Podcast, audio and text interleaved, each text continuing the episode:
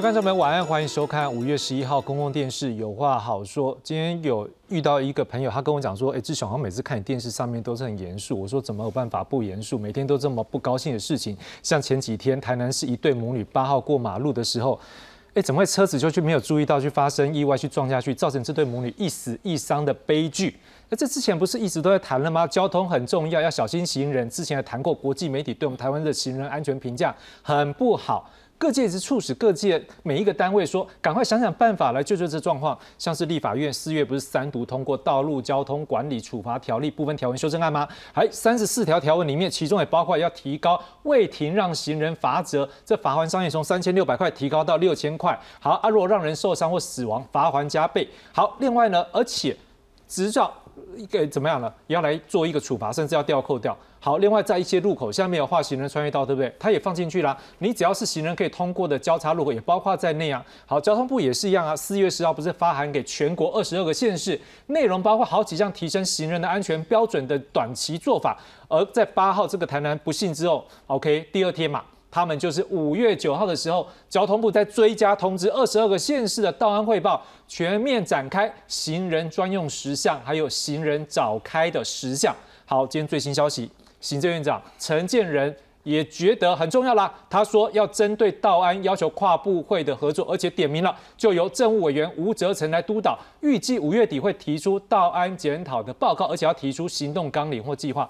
这么多事情到底有没有效？今天晚上我们就请专家学者深入来帮我们来分析解析一下，看看这些新的措施的利弊，还有它的限制，还有要怎么样才能够打造一个安全的人行空间，让大家走路能够安心。哎，真的每次讲到这个都是心情很不好。来介绍今晚的来宾，第一位介绍是中原大学设计学院院长赵嘉玲，赵院长。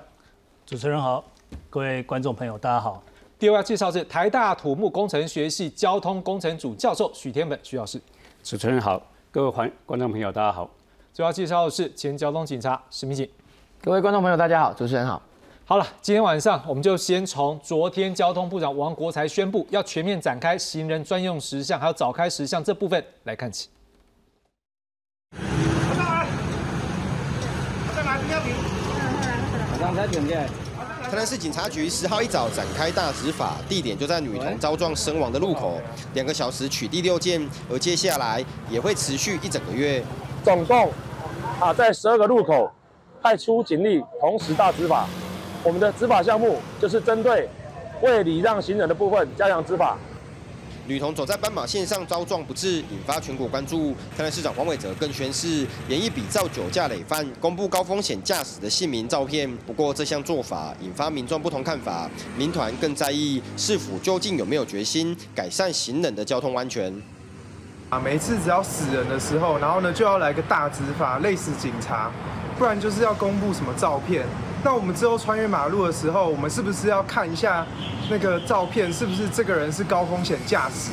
要增加行人专用的号志，然后等行人都走完再换车子。正对面我指的这个方向，才是真正行穿线应该要通过的地方。因为你只要有庇护岛，有庇护岛的话，车子转弯就不会撞到人。交通部长王国才也表示，对意外感到非常的愧疚，已要求各县市先调整行人专用时项，当行人穿越马路时，双向车辆都停止运行，以达到保护行人安全。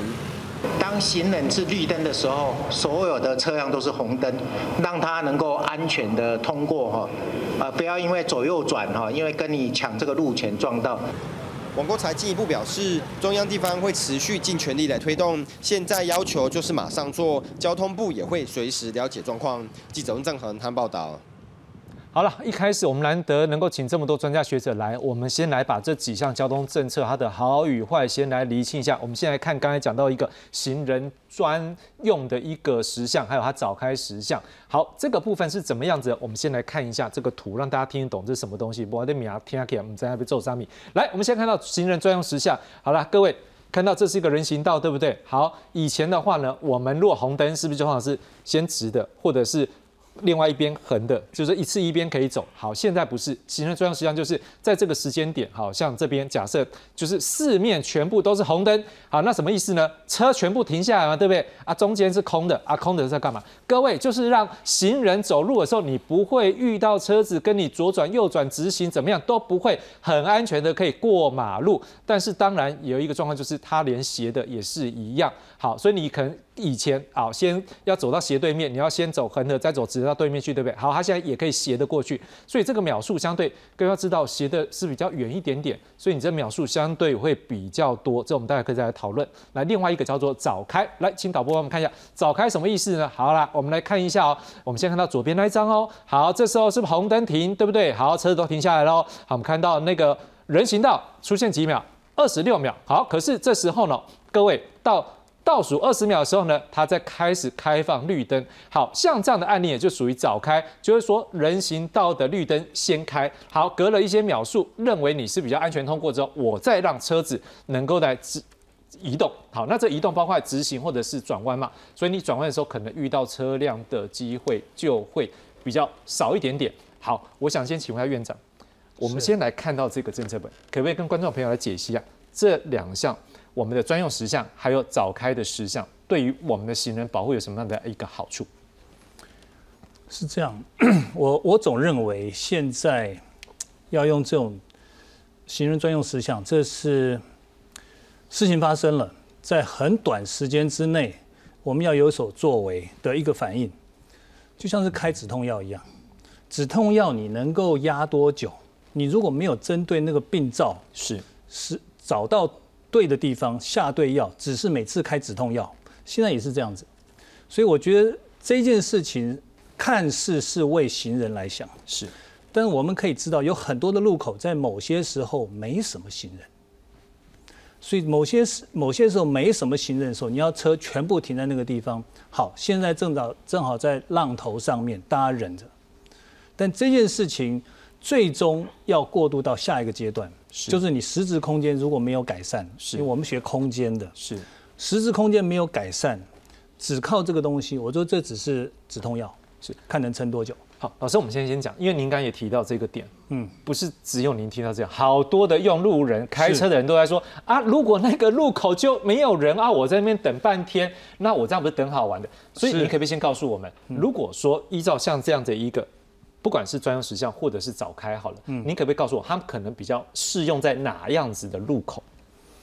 有些路口，坦白讲，我们从一天从早到中午到晚上，每一个路口那个行人的流量变化会非常大。是，那我们可以可以看到，就是说在台北有几个地方，东区有几个路口，那是 always 有很多的行人，好，但是我们也下午两点三点是不是那么多？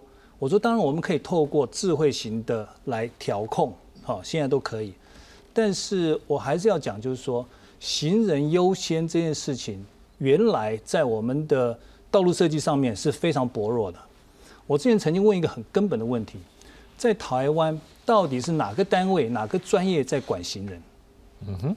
第二，哪一哪一些专家学者真正是在研究行人的心理跟行人的行为？那如果这些问题都没有答案，那学交通的，我很高很高兴今天徐老师，因为徐老师是，我我必须说哈，我我我常常开玩笑讲说，从从欧洲回来的对行人比较有感觉，嗯，从美国回来的对行人比较没感觉，那因为我在在美国跟在英国都待过，因为在美国很多的中西部城市确实没行人，是，所以在这种状况下，也就造就了。在美国很多城市，他们完完全全是以车为本。嗯哼，啊，那那徐老师在德国待那么久，这个我们不用讲。我跟徐老师坐在一起，我们讲到行人这件事情，就是我们的某种的直觉。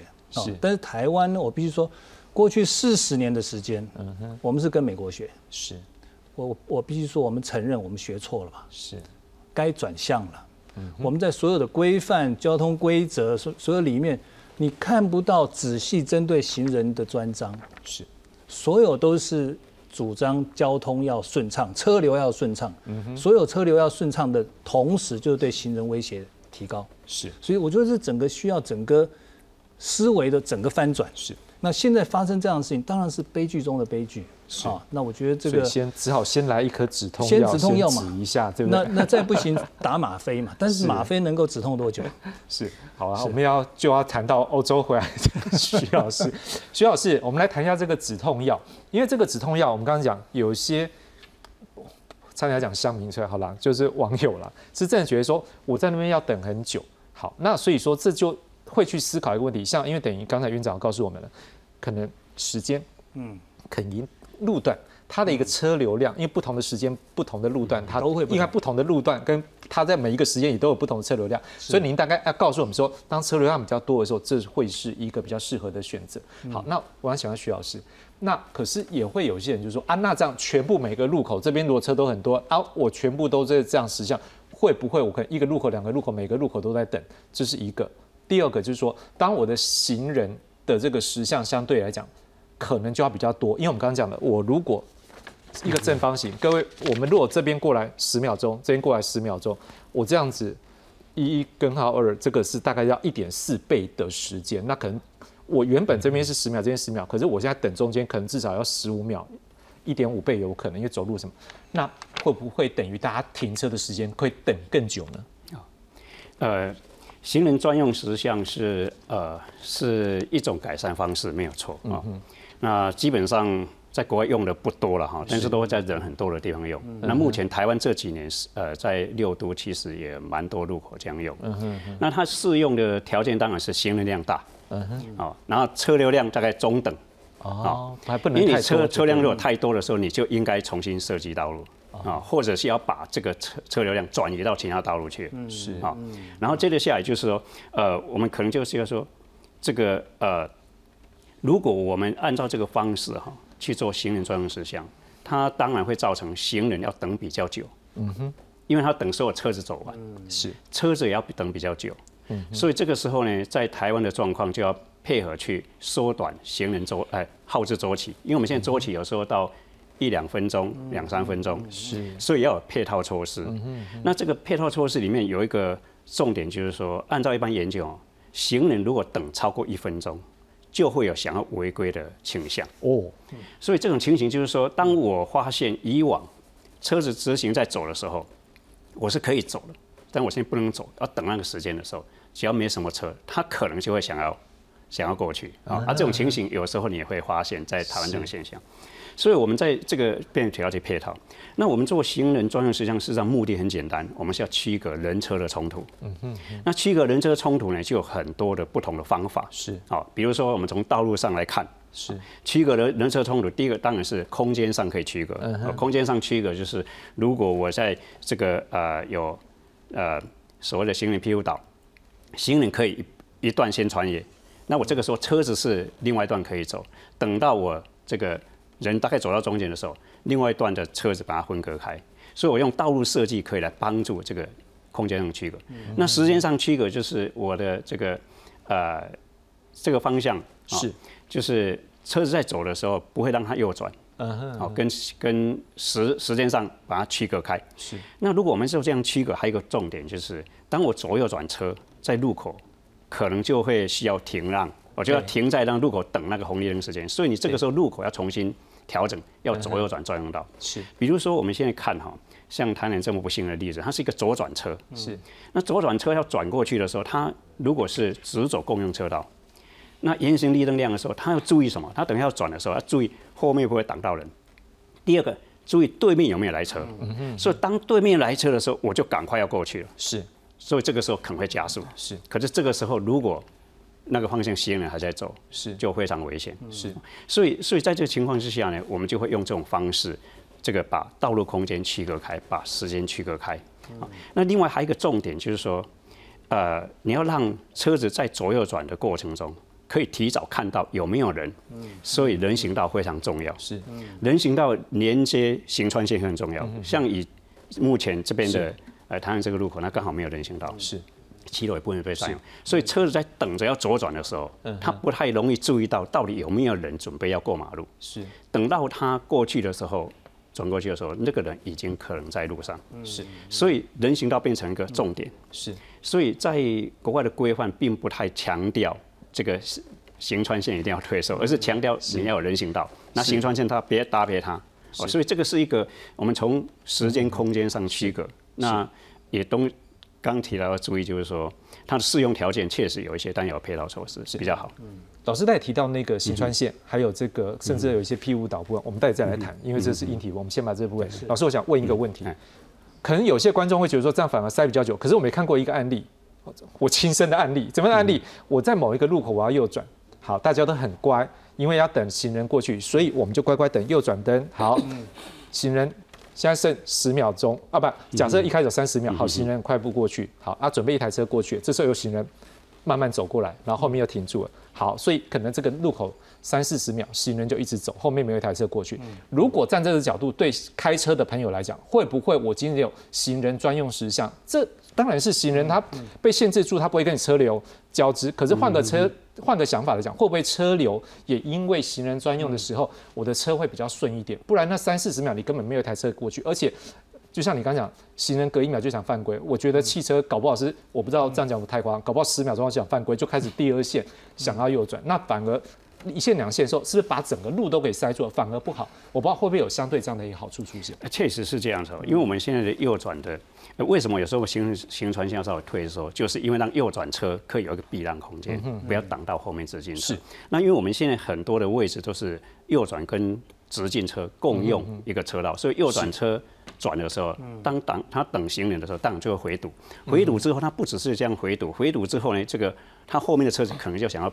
并到中间来，又挡到直进车，对，所以这一种说叫直走共用、直右共用，这种如果你在右转车多的地方，你就不应该这样设计，是，你会逼着这个啊行人跟那个车子这样逼彼此，这叫逼民违规。好，那所以所以呢，现在确实没有错。如果我们呃举个例子来讲，如果我们在设计上面。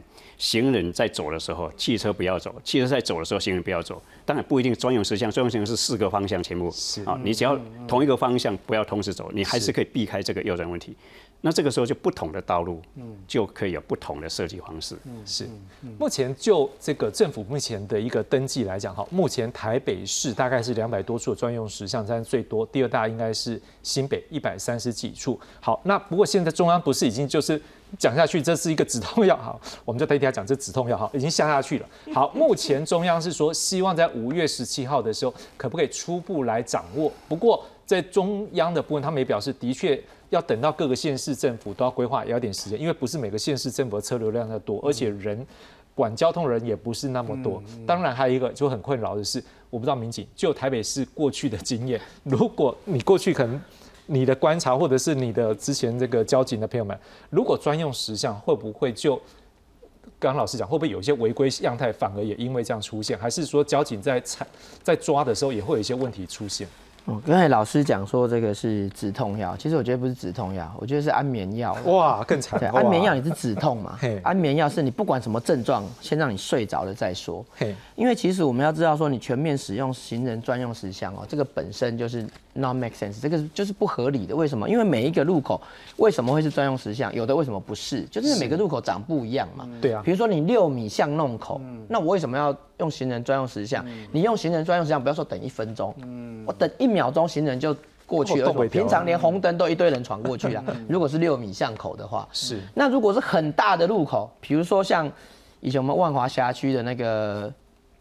中华成都是，或者像在以前我在大安的那个新海路一百五十七巷口，十七个车道，你如果用行人专用时项，你要多久才能够清完行人？你难道给行人两分钟的专用时项吗？那车子都不要走了。那其实行人专用时项是在一个短时间大量的路口，我们很多都设在什么？上下午的学校，小孩子上下课的时间是，然后那个什么，诶。观光区啊，什么中正纪念堂的什么转角？为什么？因为它会同一个时间很多人，是，而且它是集中一次过去，所以你行人时行人时像专用二十秒、三十秒把它清完，车子就开始走。是。那有些地方人虽然多，可是它路口很大，或者它的行人流量不是固定的，它是一直来来往往的。那你如果用那个行人专用石像，你会让那个路口根本就一堆行人就没办法走。那或者是有的路口它根本没有人，你没有人，你设了行人专用石像，就像刚才老师讲的，我等了十秒、二十秒都没有人，那我就来右转。对呀，我就来右转好了，就转了。对，所以其实照理讲，我们应该要有一批专门的人在研究每一个路口。那因为其实这个交通道路设施标线这些规划是给各县市做嘛，那可是各县市有养这些人吗？或者他有足够的人吗？对啊，我台北市如果五百个路口都有经过规划，那当然没有问题。还是我们台北市只是说出了事情的有规划？还没出事情呢，我们就是一套标准下去做，或者像这一次我们出了事情，我们就全台北市全部一套标准，每一个路口通通都用行人专用实像。可是这样是对的吗？这样是对的吗？对呀，对，我们有没有人去做？然后有没有人去思考每一个路口到底是该怎么样？那其实很简单，因为我们交通警察最简单。有的时候他讲说这个地方要改成禁止左转，你去问谁最清楚？你去问那个易交。或者是问当地的交通警察，他最清楚。他虽然不是学有专精，他没有念过博士，没有念过什么交通工程，可是他在这个路口站了十年了，他怎么会不知道哪个地方会有人违规，哪个地方会有人左转？对啊，问他最清楚。可是我们有没有收集这些意见，或者是把它拿来套用在每一个地方的设计上面？是，那是谁去管这件事情？对，或者谁去设计它？那我们看到这个路口，有的路口是行人号志，有的是专用石像，有的没有啊，有的是用暗的。好，可是当初到底是谁做这个决定的？对，我们知不知道？或者出了事情之后，是是谁要去解决这件事情？所以这真的是要从彻底来做起。好啊，刚才老师有告诉我们另外一个东西，就是叫做哎，行人穿越道的这个 退缩，这怎什么意思呢？来，我们来看图说故事就知道是什么。来，我们先看到这个哈。好，各位，我们先看到左边这个图。好，你不用管那个文字，我带你看是左边，这是不是最常见的十字路口？嘿，啊，就是。在那个安全岛的前面，然后就是各位有看到怎么样？我们是不是就有斑马线走过去？好，现在的建议是这个样子，我们把这个斑马线往马路的后面退一点点。好，而且这样退的时候呢，最好是我还有穿过这个安全岛。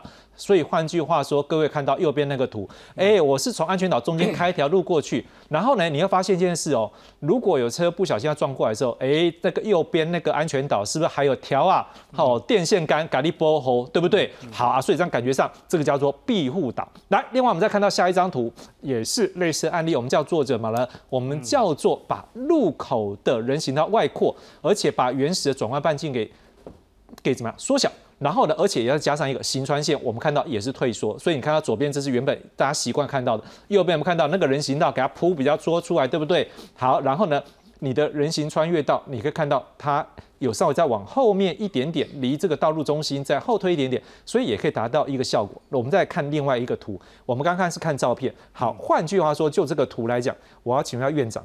这个图您可不可以来帮我们解释一下？说如果就这样的角度的话，我现在把行人的穿越道退缩到庇护岛之后，是不是相对来讲行人就会比较有一个保护空间？而且是不是等于说对向车子开过来也会比较看得到吗？是，当然啊，我没有办法用光笔嘛哈，这个你你有画图对不对？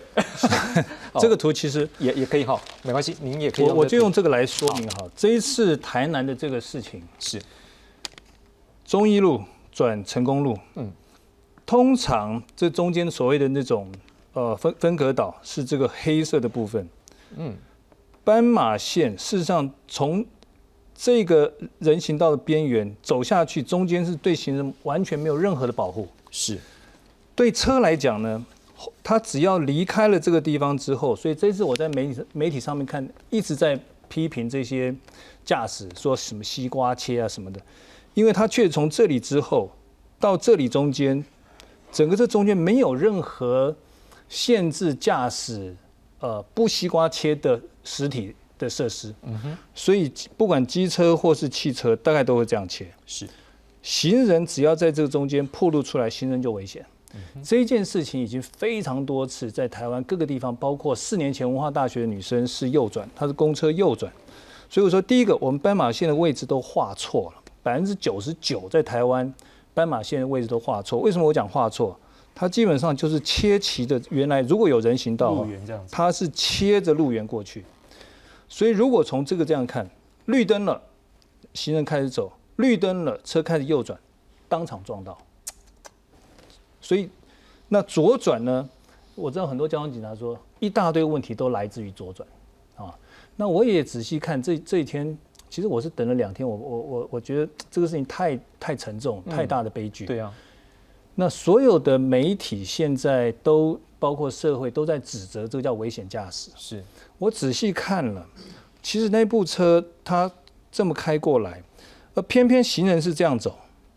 他如果是逆向走过去的时候，他会出现在他的左侧的那个那个视线上面，所以行人这样走，车这样走，所以事实上是那个媒体上一直讲说怪 A 柱，我觉得这个讲的有点太过简简单了，应该这样说，行人跟车子都是这样慢慢走，而他的夹角是这样子，所以确实，我常常讲。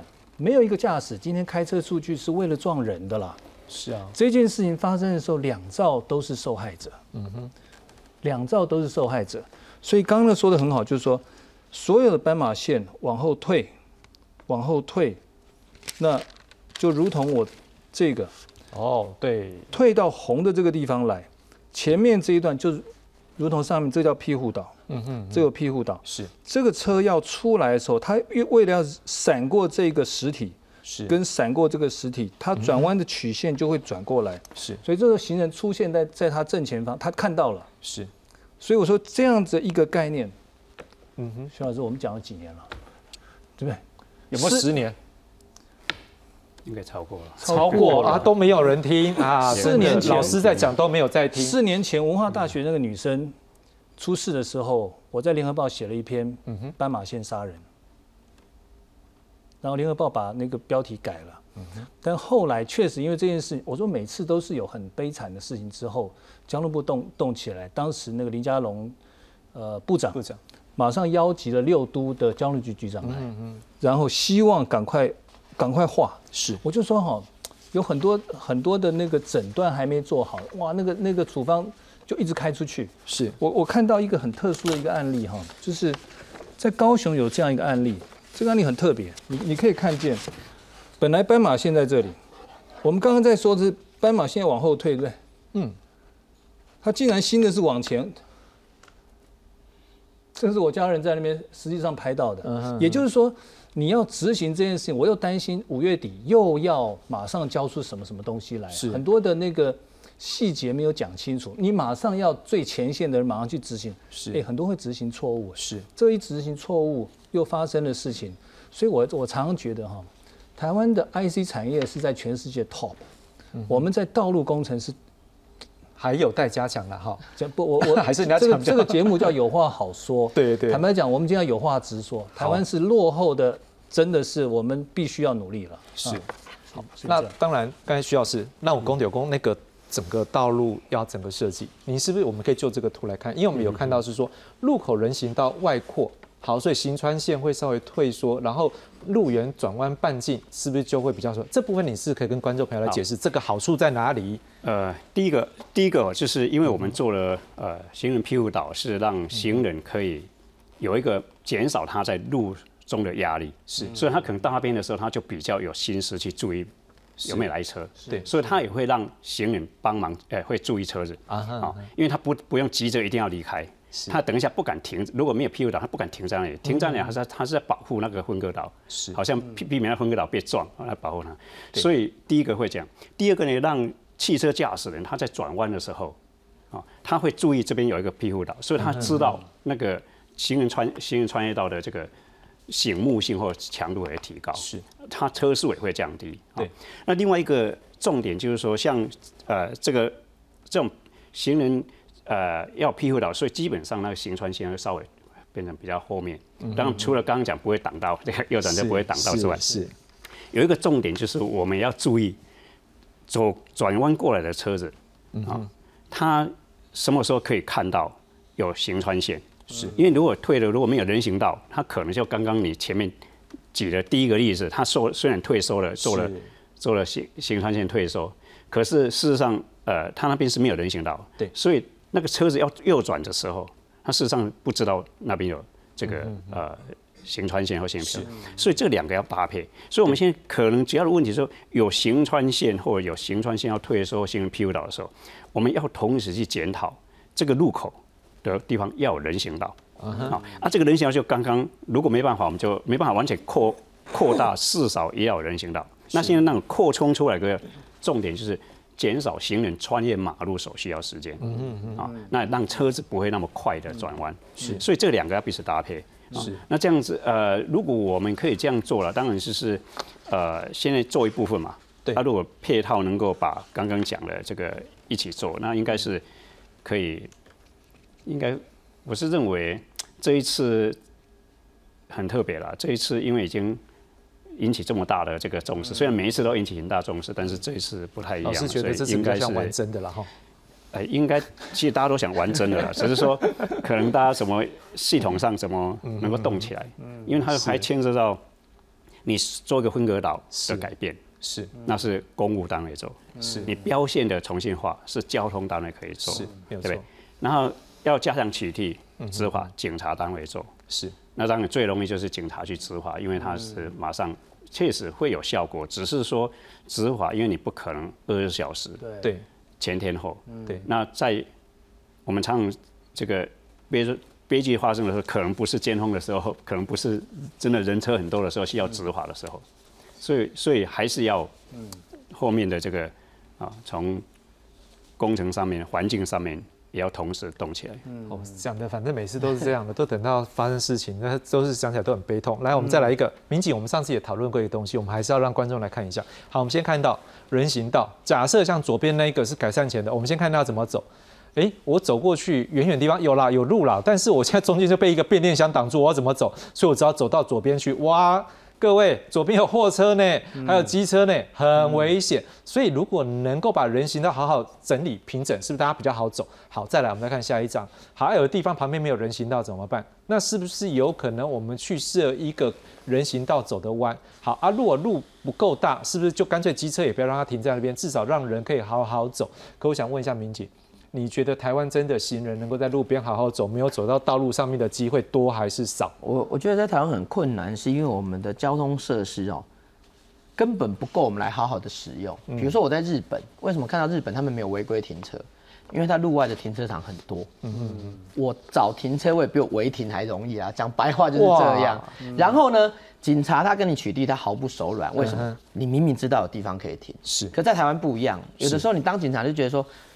我就知道这里没有地方可以停，你们才要这样子停，是对不对？有的时候可能你自己都找不到地方可以下车，让你的家人临停下车，对，就是你的交通设施根本不符合这些人的使用的规矩。像刚才那个人行道，为什么会有行人什么走在马路上，什么提前走下那个路缘？为什么它上面没办法走？嗯，它是你的交通设施造成它这样子。是那。我们就是想说，我们有没有那个牺牲的概念，有没有成本的概念？就是为了安全，我们如果要改善这些交通设施，我们就要花钱嘛。是，然后你要花时间的成本啊，比如说你红绿灯多等一点，或者是你右转的时候要等行人，就时间的成本。我们台湾人愿不愿意付出这些成本？不管你是行人还是驾驶，像刚才徐老师提的那个人行道退缩，人行道退缩其实还有更多的配套，例如它要实体分隔。实体分隔岛，它是让你行人不能够随便穿越，我只能走这里。是，然后在路口的地方，像英国、像香港，他们最流行什么？那个弧形的转角是什么？是栏杆。嗯，是。像刚才我人行道退缩，很多人他还是要从路口过嘛。嗯。但是你如果栏杆围起来，他就只能从这边过。那另外一个，你有栏杆、有实体分隔之后，你可以做什么？两段式的行人号志。前面在这边在等的时候，所有的行人可以先到马路中间停等。嗯。等到这边绿灯的时候，他再过来，他缩短。穿越马路的时间是你这些东西如果配套起来，然后你要花金钱，然后你要花大家在这边等啊，然后从这个路口本来我可以直接过，我要走到旁边十公尺、十五公尺才能过，你愿不愿意付出这个成本？这一次台南这个案子，我昨天看到一个照片，真的很触目惊心。什么触目惊心呢？我们台湾现在学日本，就在那个发生交通事故的旁边会放一束那个什么百合花去纪念，所以这几天我看到分隔岛上满满的人。站在马路中间的分隔岛上面去放那个花，那所有人都在违规违规去放那个花，然后所有人站在马路中间的分隔岛，因为那个车祸地点是实体分隔，那站了一排人，然后站在马路的中间，那所有人都违规来悼念一个因为违规交通事故去世的这样一个悲剧的故事，就是我们的那个观念跟我们想要付出的成本，到底你有没有那个共同的意识？我想现在是还是没有的。对啊，所以讲句实在话，台湾要走路真的好难啊！来看下面这则报道：行人行不安，到底为什么？车不让人的问题最严重。很多时候他们开得太快，如果一个闪失一偏一点就撞到人，那个那个风险很大。车一定难过无？诶，一半车呗。啊，袂吼，我也要过啊，吼，伊也袂让我，我会讲，我会讲，讲，我会讲笨蛇。人行道太窄或被商家摊贩占用，甚至是电箱、汽机车都会出现在人行道。更多路是甚至连人行道都没有。像这样小朋友下课走在路边的状况，全台都看得到。违规停车更让问题雪上加霜。因为这里是黄线，时候还是可以临停嘛。那有的家长就会停在这边等学校的小朋友上车。那你知道车子一停，可能停到这边来了。那小朋友走过来的时候都要绕了一大圈才过来，所以有时候是真的蛮危险的。到底为什么这么多道路都没有设人行道呢？省道用公路设计规范汽车本位，所以没有规划人行道。至于市区道路设计，是依内政部营建署的规定，已经修法要求主次要道路应设一点五公尺宽的人行道，十二米以下的道路人行道也必须宽于零点九公尺。不过这只是规定，我要求要设，但是不设的有没有法则？没有。所以我们目前正在针对法令的这个部分，看看能不能有有相关的法则，能够要求你。如果我们违反我们的设计标准的时候，看看有没有相关的法则。除了缺乏强制规范，台湾的道路设计也需要一套典范。前瞻计划编了四百多亿元，要做都市人本交通规划。新川线退缩了，转弯车到了路口，视野也会更清楚。还有像这样原本狭窄、路树电箱横陈的人行道，拓宽到轮椅也可以通过。经费、人力都有限。全台都市计划区的道路长达一万多公里，四年多来只做了五百多公里。记者林振武、赖正元采访报道。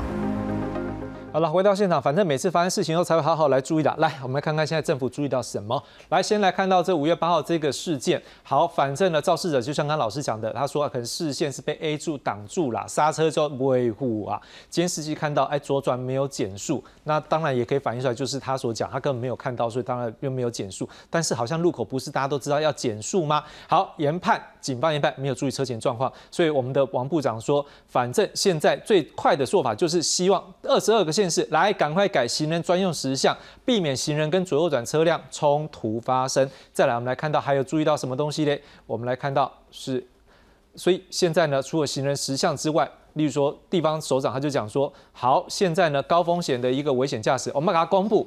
好，让你要小心驾驶，你不要被公布出来。好，这细节一个月内公布。好像台北市呢，现在则是在高中以下两百八十五所学校周边八横八纵的主要干道路口呢，来从早上五点到下午十一点，晚上十一点实施行人绿灯早开措施。院长，直接措施有用吗？止痛药还是止痛药？能够止止多久嘛？哦，我我还是这样看这个事情。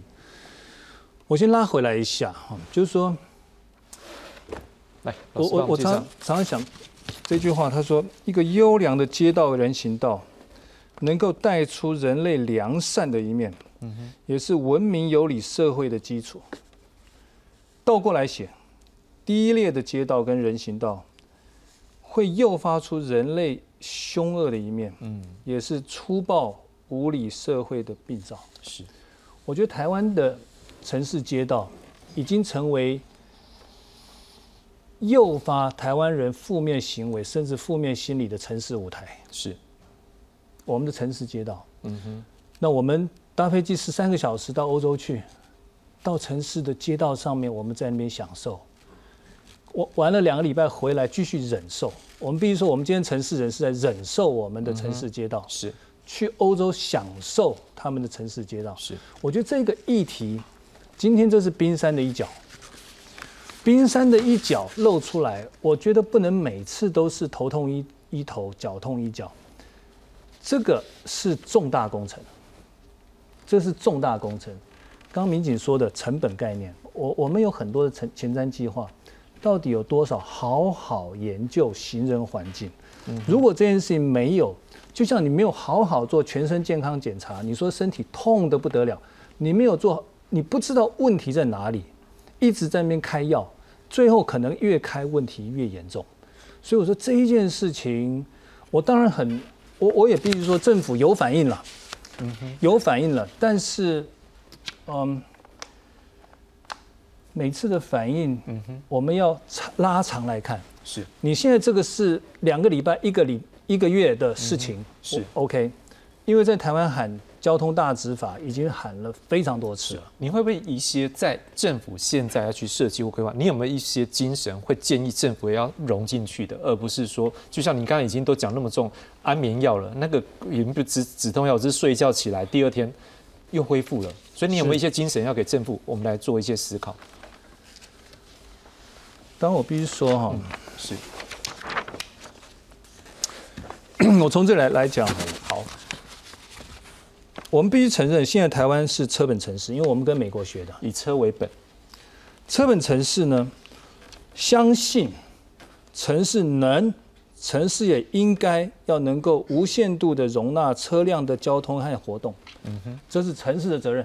是，人本城市，他们的理念是，城市不可能。城市也不应该无限度的容纳车辆的活动跟交通，是。所以，如果这件事情我们不能从源头来检讨，我们让车流量永远一直往上，我们城市没有有一天迈向欧洲那个可能。还有呢，在塞车上面，我要提一下，塞车这件事情，在车本城市。觉得塞车是一个问题，要解决是政府的责任。嗯哼，在人本的城市，他们认知有的时候塞车是提高行人安全的必要手段。我到英国去的时候，有一个老师他要我去去 Birmingham，因为我们我们那那时候在 Oxford，他要我去看一条街。是，他说你去看那条街，他们因为两旁有很多的那个呃老人公寓。有很多老人家要在那条街两旁去买东西，是老人动作很慢，推着那个那个菜篮车要过一个十五公尺马路要过很久，是。很多老人在那个路上被撞，因为他不像一般年轻人的身手敏捷，是，所以他们最后让那一那一段路，这个绿灯过了，下一个一定是红灯，是，所以我们常常讲说联动啊，联动啊，它是一个完了一个。所以在那里的景象就是塞车，塞车是被设计出来的，颠覆我的概念。我们怎么样在很多的概念上面，从车本转到人本，有很多上游的观念需要被翻转。您刚讲到人本，我有想到，是不是有些国外它的一个道路，它就是故意狭窄，是是为了让显，是不是老师有有没有这样的一个东西可以跟观众来介绍？他为什么想要让他的人行道多一点，然后道路狭窄的？他难道不怕塞车吗？就像你刚讲，可能这是就人本跟车本我我举两个比较特别的例子：荷兰的首都阿姆斯特丹，嗯哼，阿姆斯特丹的中央车站，中央车站，一九六零年代，你看这个塞车塞成什么样子啊？都是车。我二零一八年的时候去，我找到同同样接近的位置拍的，我也在那边做丈量，嗯哼，我有这个习惯。丈量的结果，这个。总共，哈，总共的宽度是三十三百二十公分，三十二公尺，总共是三十二公尺。你看哈，只有一个车道，嗯哼，汽车道给私家车走，是，其他呢，电车、电车、自行车、行人、自行车。我很讶异，我回来问，因为我住的地方离这边不远，我问那个那个柜台，我说你们有限制私家车进市中心？他说没有。那我说，那我很讶异。如果这个在我们我们火车站前面，常常叫中正路，都是那个车流量最大的。台南叫成功路。对，我说，那你怎么会让火车站前面这条路，它的私家车只有一个车道，还是弯位，而且车子还少哦？车子还很少。他说，第一，阿姆斯特丹有非常多单行道，你要开进市市区，你一次你就怕了。OK，就就选择大众捷运。所以你如果说你搞不清楚状况，你要开车去火车站接人，你第一次，然后呢，停车位非常少哦，啊，如果你运气好找到停车位，下次不敢了，因为停车费非常贵。是，那还有其他城市有类似案例吗？第二个，你看哈，比利时的第二大城叫 Antwerp，嗯哼，你看这个地方，当时这也是火车站前面哦，是。火车站前面的道路，这是一九五零年代，台湾那个时候大还没有什么私家汽车。是，我二零一八年跑到同样的地方去拍，哦，绿树如茵呐，车道只剩下总共六米六，嗯哼，双向还包含两边的自行车，是，也就是说，它不是说人行道有就好，它是车子你能够过就好。嗯哼，已经发展到这样一个程度。是我们今天是台湾连百分之九十，台北除外，是台湾百百分之九十的道路是没有人行道的。是我说这个，坦白讲，搭飞机，交通部、营建署十三个小时到欧洲去，我们就会看到人家比我们先进半个世纪的一个城人本城市的建设。是。是，那现在政府到底怎么样来思考我们的道路的一个规划嘞？来，我们来看一下，第一个从工程的角度来改善人行车行空间，而且针对行人跟高龄的友善区来做设定，加强执法。好，所以警察朋友们很辛苦。来，教育的部分希望多点宣导。我不知道说老师，你刚刚那五号不？还是说你也会像那个我们刚院长一样，也建议说有些更有效的思考啦，道路怎么样来设计会比较好？您可不可以给我们一些建议？那个呃，因为。这现在，如果我们要去做一个整体的思考，我们要要分析一下，到底我们现在行人死亡被这个车撞死是怎么撞死啊？也对。我们看这个呃，就是我们这五年哈，这五年呃，总共有两千一百个行人啊死于这个路上。是。然后它在交叉路附近有四十八 percent，在直路就直的道路上面四十七 percent。加弯道，所以所以在交叉口大概就是四十八，其他部分是五十二 percent。是。可是如果按照我们这样去看哦，在交叉口里面，呃，他被这个车撞死的状况呢，在行人穿越道或行穿线、行人穿越道附近，在一百 percent 里面只有大概六 percent，是，就七 percent，哎，六 percent 左右。那在交叉口里面有有一些没有人行道的地方，啊，或者是他离开行穿比较远的地方，或者是这个在交叉口他可能就呃任意这个行走，这一种四十一 percent 是。在路段上五十 percent，所以我们今天做了很多措施，是针对有行人穿越到的地方在做，是，但是 percent 都不多，对不对？对啊，如果你去处理的话，就是处理到这个六。呃，就是在六六点五块钱。哦，那因为这个部分是会比较引发很大的重视，所以我们现在可能要去注意，就是说我们需要更多的行船线。嗯嗯。哦，就是交叉口哪一些地方应该去处理。另外一个很重要的重点是在这个呃所谓的路段上啊，因为我们现在太多地方没有人行道。对啊。那我举个例子来讲哈，就以目前目前行人被车撞到。嗯哼，而死亡的呃受伤，这个是受伤啊，因为这个呃就是包括受伤。那你看哈，就是被直行车撞到在五十 percent，是被左转车在三几 percent，右转车七点多 percent。嗯哼，好，那这个是就是说在这个呃我们被撞到的状况。所以现在台湾要处理的还有一个部分重点，就是在一般的道路上面，我们太多道路没有人行道。是。啊，那没有人行道呢？这个你要去做人行道会碰到什么困难？就是停车嘛。是。那刚举阿姆斯的例子，他们在停车上面当然就做了很多的管理管制，甚至他现在要要申请停车证才能进到那个市区里面。市区里面，而且他你买的车，你不一定有地方停车。那你要停车，你要申请停车证。停车证呢是它是总量管制，有一个人退出才有一个人进去。嗯啊，另外他停车会很贵。啊，那个一般一个小时。我曾经有一次开车进阿姆斯特丹，停到一个小时五块钱，是欧元，对不对？那像现在涨又涨了八八块，甚至你要订车位。嗯，所以他一方面希望减低这个大家对小汽车的需求，当然另外重点就是你要提高大众运输的这个部分。另外就是我们称为推跟拉嘛，你说推就要把这个汽机车推走，推走的方式是你要去限缩汽机车的空间。所以我们现在台湾还需要就是说，我们现在设法做人行空间。要去处理这个部分的时候，就必须要去限缩汽汽车的空间。以往我们是拿掉人行空间后，拿掉这些绿带或者是停车，去给车子走。现在反过来了。对。那我们这样反过来之后，你会压缩到汽机车，那汽车就要被接受，就是说我现在可以要慢下来。那慢下来之后，我人行空间也做出来。然后慢下来又比较不会冲突。那现在这个环境是比较容易做，为什么？因为我们车子慢下来的时候，现在的因为。这个智智慧这个网络系统的关系，所以你车子不一定要很快，你很多事情可以还是可以处理啊。类似，所以变成我们比较可靠的系统可以做。所以现在是有个机会，所以现在台湾现在可能除了这一些做当然会有效，最重要就是说，我们可能要开始有个观念，去把这个原来给车子走的空间拿回来给行人，那我们可以做出人行系统。另外就是说，我们现在太多的人行道跟骑楼是被占用，是那这占用已经养成一个习惯，但是我们法规规定本来就不可以停人行道骑楼，所以我们现在大概同一个时间应该做上千万的，好，只要人行道有停机车或汽车，只要他们变有标志说我可以给你停。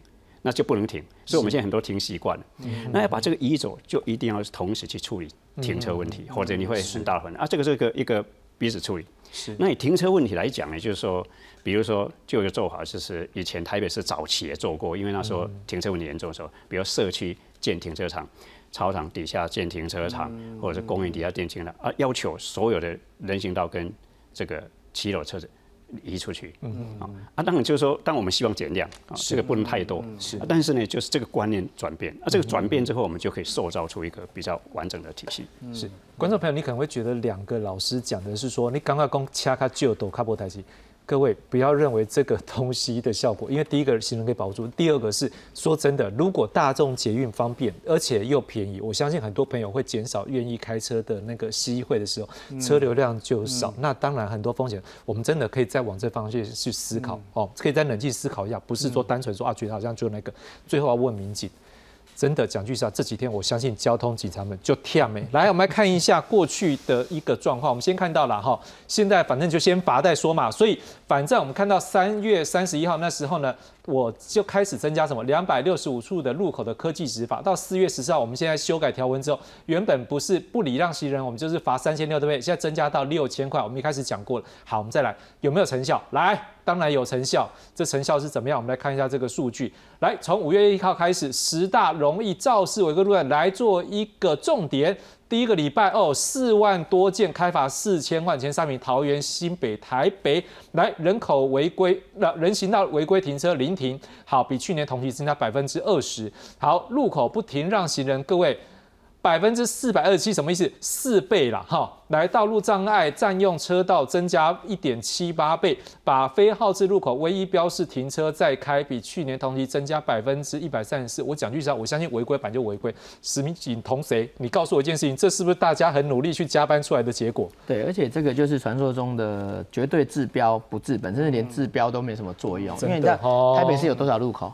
对啊，你每个分局哈分配三个路口，人家一个分局都有一两百个路口。你分配三个路口大执法，好，那大执法可以多久？一个星期，嗯，最多。嗯，那你看到那个四百二十件哦，成长哈，不是说哦忽然多了百分之四百的人违规，不是，是过去这百分之四百违规你们没有在抓，对啊，就是大家都习惯这样子过生活，所以所谓的行人地狱里面包括什么地狱行人啊？刚才老师讲的，为什么直行车撞死的人其实更多？因为那个直直行车比较快嘛，对，哦，它比转弯车快，转弯车通常是。同向的行人，他转弯的时候，不管你左转右转，多半都撞到同向的。对。那直行为什么会撞到人？穿越马路的啦，违规穿越马路的，然后半夜走在马路上的，跟车子同一个方向走在马路上，大家看到那种晚上老人家穿着黑衣服走在桂林路上，你根本。你骑机车过去，骑警察巡逻车过去，你都看不到这个人，他就比穿白衣服更恐怖。对，他就走在马路上，所以为什么直行的死亡率会高？他就是这样子，因为他直行容易被撞到，然后又伤害比较大。那我们的行人的教育在哪里？对呀，啊，比如说我们现在说规规定了一些新的规定，啊，甚至立法院通过新的法条，那我们的汽车驾照有没有在教育？嗯。拿了一张驾照，大家知道吗？可以到民一民国一百六十五年呢。是，嗯，拿最近新考的学生，大学生拿到一张驾照，它有效期限到一百六十五年，不用回流，不用上课，不用考试，不用再教育。然后我们的行人，包括我们的这些老人家，或者是我们校园里面的小朋友，你有没有教他怎么过马路？你有没有教他怎么走人行道？对，没有。那所以这些是行人地狱里面的地狱行人，有欧贝加嘛？你这个地方的交通设施已经是地狱了，他还欧贝加，这不是险上加险吗？这是马戏团啊！对，这是我们讲的嘛。你交通交通的三一里面有交通工程、交通执法、交通教育嘛？那其实你只做一个是没有用的，是你要同时都去做它。而事实上，我们台湾人的安全观念跟我们的那种对于。交通成本，你要付出的这个价值观，我们是从来没有教过他们的，这个才是非常重大的一个问题。你刚刚提到。交通的一个设施的部分，刚刚两位老师已经有很大的建议了。好，然后交通指导我们刚才也看到了，交通教育你也讲了。可是我现在想问的是，现在被罚的人，刚违记得逃闹来对，还是说他今天被抓一次，他不一定第二天有感觉？不会记得的啦。为什么不会记得？他只记得他罚了多少钱。为什么？他罚完之后也没有人教他，在罚之前也没有人教他。哎，你现在罚他六千块，好像罚很重，可是你有没有告诉他说？下次碰到这种路口，你要怎么转？那如果是另外一个类型的路口，你应该怎么转？嗯嗯，没有，他只知道我被我我被罚了六千块，但是罚完没有教他是没有用的，你要教他。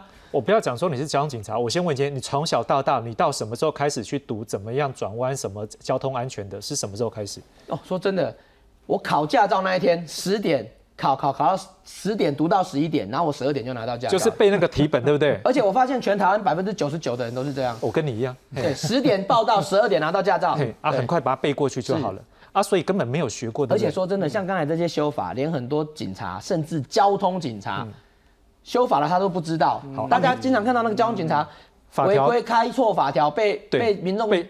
还有被你们自己的学长刁啊！对，好多影片。最近两年修改法令，嗯，他也没有进修，也没有给他新的资讯，是他用的还是五年前的，还是八年前的观念。